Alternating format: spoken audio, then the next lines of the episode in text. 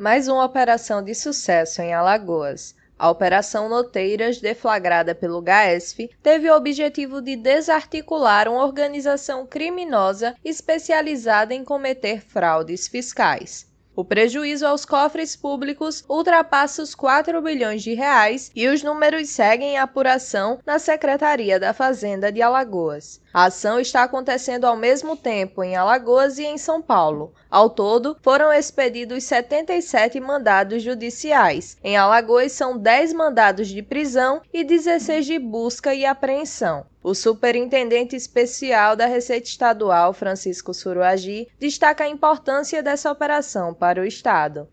Essa operação era de relevante simbologia, porque mostra mais uma vez o compromisso da Secretaria da Fazenda com o Estado de Alagoas. Secretaria da Fazenda não se resume tão somente à cobrança de impostos, vai muito mais além do que isso.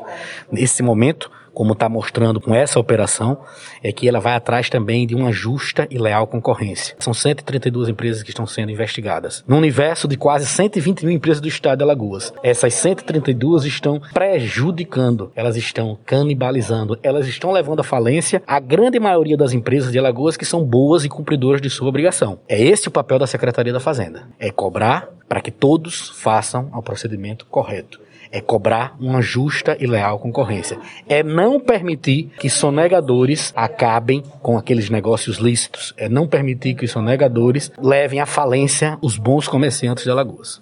Mais informações sobre a operação você confere no site da Fazenda em cefaz.al.gov.br. Eu sou Camila Belli e esta é mais uma edição do podcast Panorama Cefaz Alagoas em sintonia com a gestão fiscal.